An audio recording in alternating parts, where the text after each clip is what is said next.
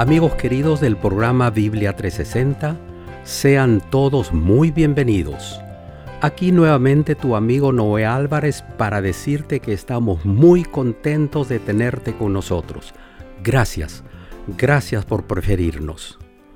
Siguiendo con la serie Inmigrantes, El pariente redentor es el título del episodio para hoy. Dejamos el tiempo al pastor Homero Salazar. Hola, hola, ¿qué tal mis queridos amigos? Aquí su pastor Homero Salazar, conectándonos una vez más aquí en su programa Biblia 360. Y estamos ya en el episodio número 3 de esta serie Inmigrantes, una serie que nos está ayudando mucho a pensar, no solamente en lo que significa para muchos de nosotros haber dejado nuestra tierra y nuestra parentela y movernos hacia otros lugares, sino también el poder encontrar en el libro de Ruth, en esta historia fascinante, cómo Dios apoya, cómo Dios bendice a los inmigrantes. Y bueno, esta hermosa historia está llegando prácticamente a su punto más interesante. Estamos ahora más que nunca pudiendo entender el propósito de Dios para nuestras vidas y sobre todo para aquellos que estamos mudándonos, estamos moviéndonos de las tinieblas a la luz maravillosa del Evangelio de Jesucristo. Saben mis amigos, en la vida de Ruth la Moabita estamos prácticamente todos nosotros representados. Nosotros que ya no queremos quedarnos en la oscuridad, en la confusión y en el error nosotros que nos estamos moviendo hacia los campos de Jehová, donde vamos a recibir abundante bendición. Bueno, vamos a entrar entonces en el tema de hoy. Hoy vamos a estudiar el capítulo 3 de este precioso libro de Ruth. Vamos a ir leyendo los textos y compartiendo los comentarios para poder crecer y entender lo que está sucediendo aquí. Hasta aquí lo que hemos visto es cómo vos está bendiciendo a Ruth y por ende a Noemí. Vos ha entendido perfectamente que Ruth es una muchacha enfocada, es una muchacha con muchas virtudes y sobre todo la manera como atiende a su suegra a pesar de todo lo que ha sucedido en las vidas de ellas. Y vos está demostrando un interés especial. Y vimos entonces en el capítulo anterior la gran bendición con la que regresa Ruth a la casa de Noemí. Y entonces allí es donde Noemí se da cuenta de que si vos está mostrando interés, hay algo que se debe hacer. Y esto es lo que aparece en el verso 1 del capítulo 3. Dice así, después le dijo su suegra, Noemí, hija mía, ¿no he de buscar hogar para ti para que te vaya bien? ¿No es vos nuestro pariente con cuyas criadas tú has estado? He aquí que él aviente esta noche la parva de las cebadas. Aquí hay dos cosas muy importantes que debemos entender. Es evidente que Noemí se ha dado cuenta del interés que vos tiene en Ruth. Por eso, en la mente de Noemí, la idea de que Ruth pudiese tener una oportunidad para conseguir un esposo ya se está dando. Y en segundo lugar, recuerdan ustedes que en el capítulo pasado habíamos mencionado algo muy importante que Noemí le dijo a Ruth. Estoy hablando del capítulo 2, verso 20. En la última parte decía, Después les le dijo Noemí, nuestro pariente es aquel varón y uno de los que pueden redimirnos. Quiero aclarar algo acá que es muy importante. Noemí conoce perfectamente la existencia de la ley del levirato. Esa era la ley que el pueblo de Israel tenía con respecto a lo que ellos llamaban el pariente redentor. Eh, la palabra hebrea es Goel cuando se habla del pariente redentor. Un Goel era generalmente un varón destacado en la familia extendida que era como un guardián oficial del honor de la familia. En algunos casos, si la ocasión lo exigía, podía inclusive hasta vengar la sangre de un pariente asesinado. O podría también volver a comprar las tierras de la familia vendidas en algún tipo de tribulación. O podía pagar el precio de redención de algún pariente que era vendido como esclavo. También podía revivir el linaje de la familia cuando alguien moría sin heredero y lo hacía casándose con la viuda y engendrando descendientes que heredarían el nombre y las propiedades del que había fallecido.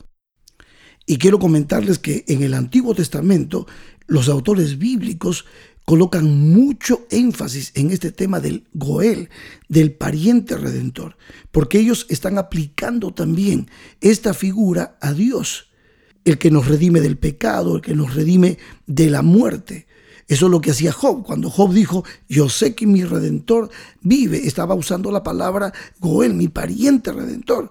O Isaías, cuando usa la palabra Goel, 18 veces como sustantivo para referirse a Dios como el que redime a Israel de sus enemigos y a los hombres de las garras del pecado. Y nosotros hoy podemos regocijarnos en Cristo, nuestro pariente redentor que aceptó por nosotros las responsabilidades de esa relación. Él es quien nos ha redimido del poder del pecado, Él nos ha redimido de la muerte.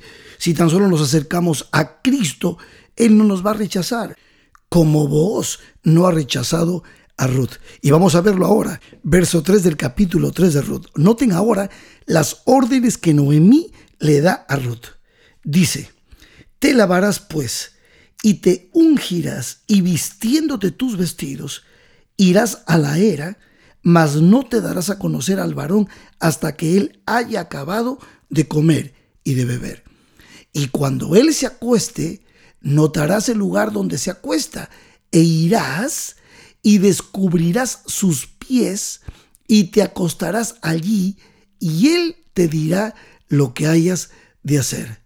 Y ella respondió, Ruth respondió, haré todo lo que tú me mandes. Aquí estamos viendo a una Noemí muy inteligente, muy astuta, y estamos viendo ahora a una Ruth en cuyo corazón la virtud de la obediencia es una realidad. Ahora, ¿qué pasa por la mente de Noemí?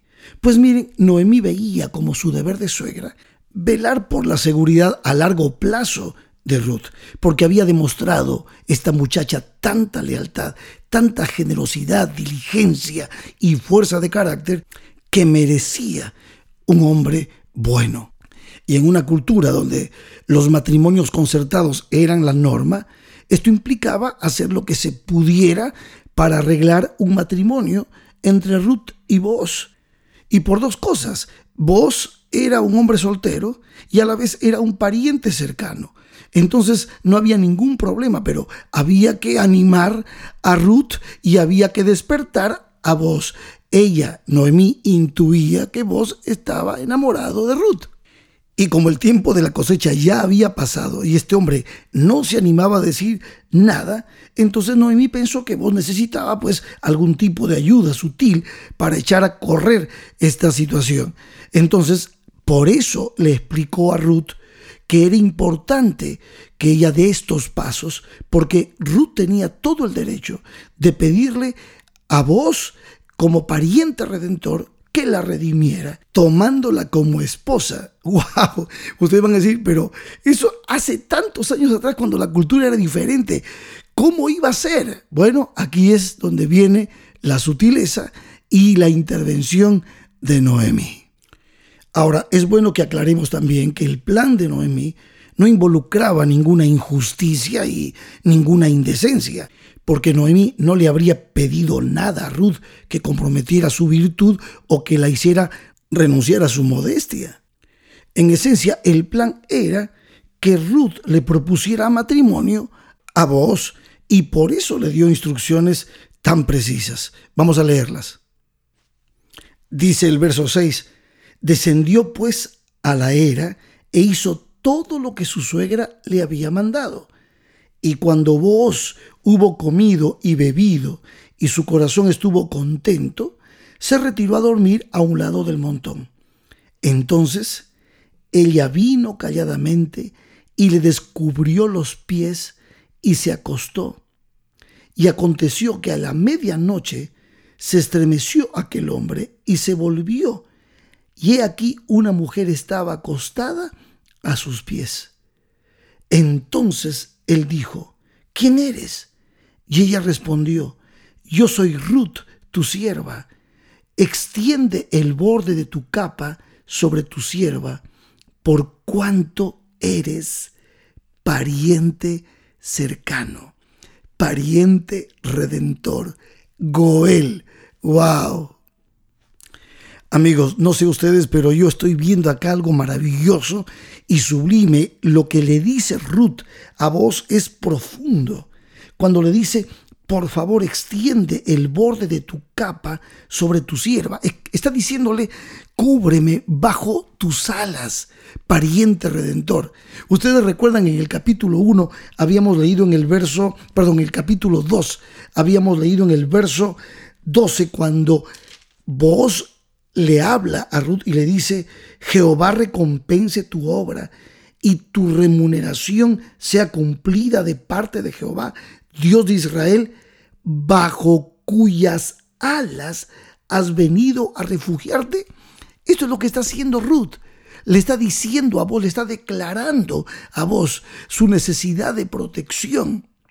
Cúbreme bajo tus alas. Le está proponiendo matrimonio.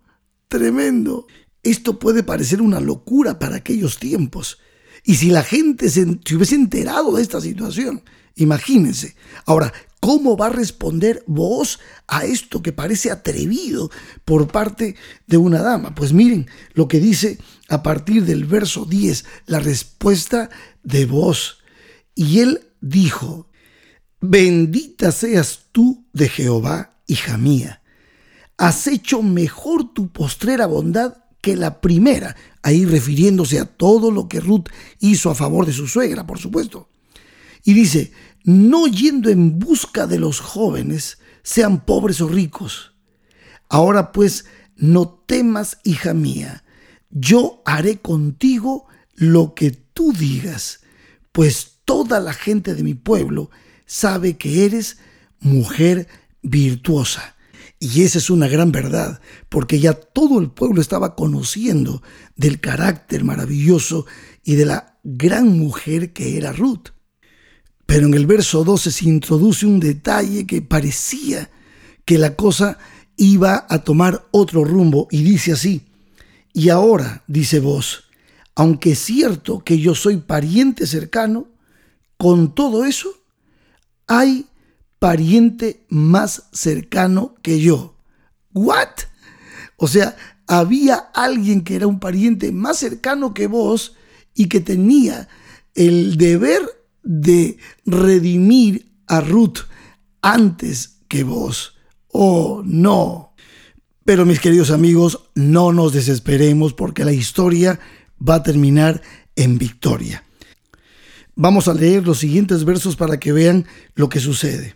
Y entonces dice el verso 13 que vos le dice a Ruth, pasa aquí la noche y cuando sea de día, si él te redimiere, ese pariente que es más cercano que vos, bien, redímate. Mas si él no te quiere redimir, yo te redimiré, vive Jehová. Descansa pues hasta la mañana. Y después que durmió a sus pies hasta la mañana, se levantó Ruth antes que los hombres pudieran reconocerse unos a otros, porque vos le dijo, no se sepa que vino mujer a la era. Y después le dijo, quítate el manto que trae sobre ti y tenlo y teniéndolo ella, él midió seis medidas de cebada y se las puso encima, y ella se fue a la ciudad. Y cuando llegó a donde estaba su suegra, ésta le dijo, ¿qué hay, hija mía? Y le contó ella todo lo que con aquel varón le había acontecido.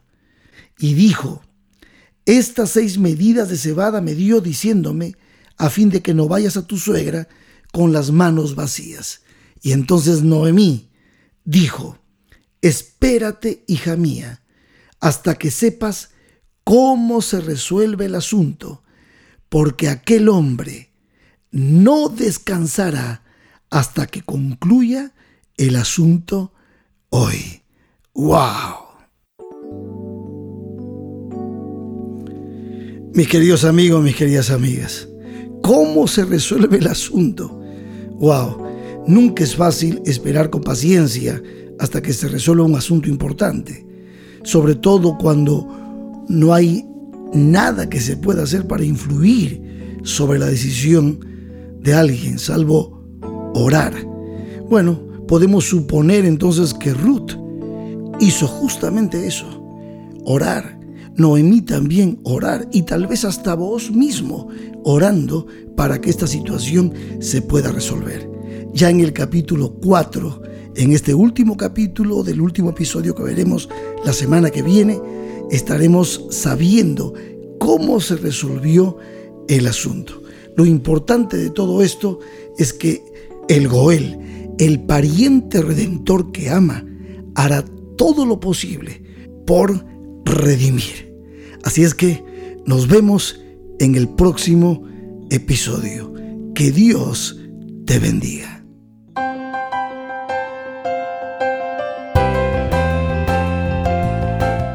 Gracias, Pastor Homero Salazar, por habernos ayudado a entender que nunca estamos solos.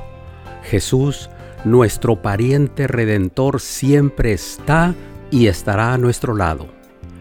Siguiendo con la serie Inmigrantes, nuestro próximo episodio lleva como título El restaurador de tu alma. Aquí los esperamos a todos, no falten.